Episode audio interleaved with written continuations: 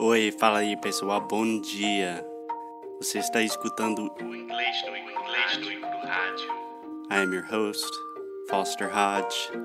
This is your daily dose of English.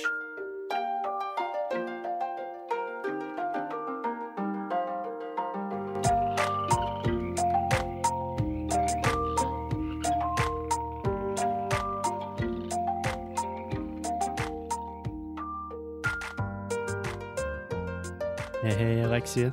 Happy Friday. Happy Friday, Foster. Finally, the weekend.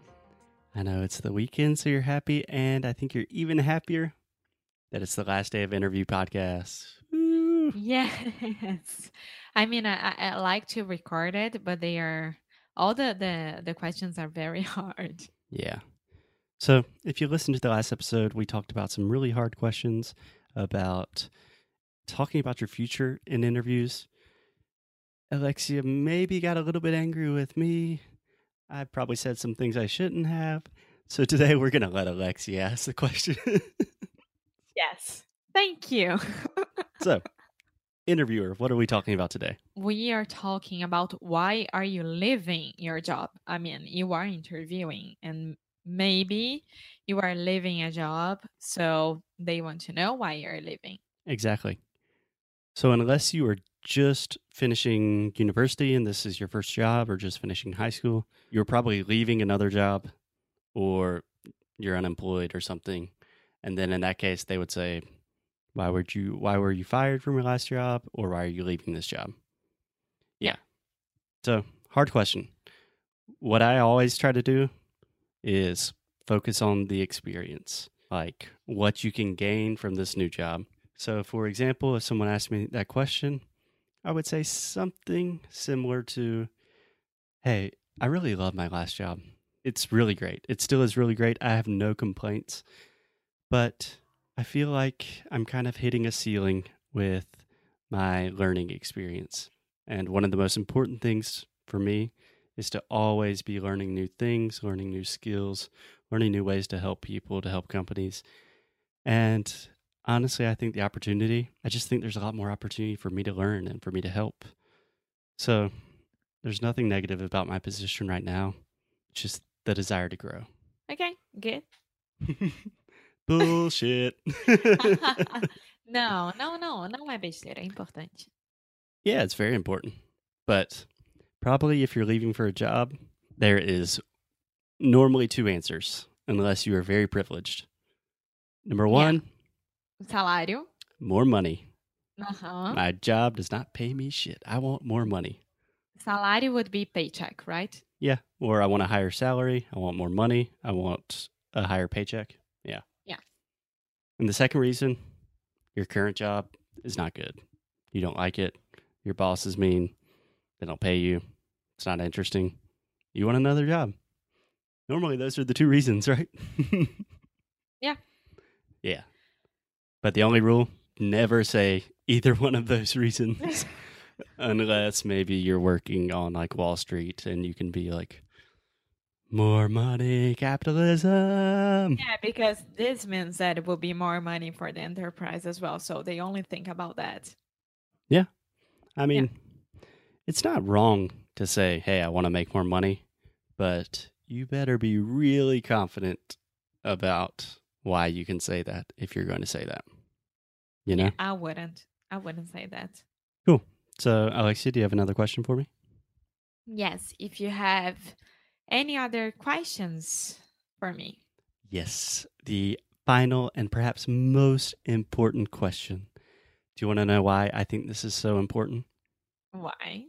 Okay, first of all, most people don't have any questions.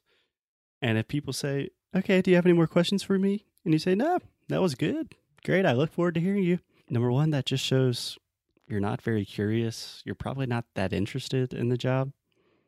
And number two, this is the last impression that you're going to make on somebody before they make a hiring decision. So, super, super important. So, do you have any examples of questions, or do you want me to give some examples of questions no, first? go ahead. Okay. Welcome to the Foster interview show today. Go ahead. Okay. So, one of my secrets with this question, not really a secret since I'm about to say it on a podcast, but if the person interviewing me has been working at the company for a long time, I always say something like, Yeah, um, so I have kind of a personal question. Is that okay if I ask you a personal question? And normally they're like, Yeah, yeah, sure, go ahead. And I say, So you've been working at this company for a long time. You know, you've been working here for 15 years because I've done my research. I know how long they've been working there. And I say, What makes you stay? Exactly. So I say, "Hey, I'm I'm a young person. I'm 28 years old, and 15 years, that's a long time for me. Like this place must be really special to you. Um, I'm just curious, why have you stayed here so long? What do you love about it?" And then they're like, "You know what? This place is special to me. Let me tell you why." And then they give you a big hug at the end. Everyone's crying, and then they give you a huge starting bonus. That has not happened to me personally, but I imagine to some people. N- Now some tips that what you shouldn't ask, like how much is a paycheck if you have any kind of um benefícios. benefits. Yeah. Yeah. Another good word for benefits when we're talking about work is perks. Do you know that word? Uh huh. You taught me. Yeah, perks are like fun benefits. Like, eh, it's Uh, just benefits. what are the perks of living in the United States? You could ask someone like that. yeah, freedom. Trump. Guns. Guns, golden retrievers.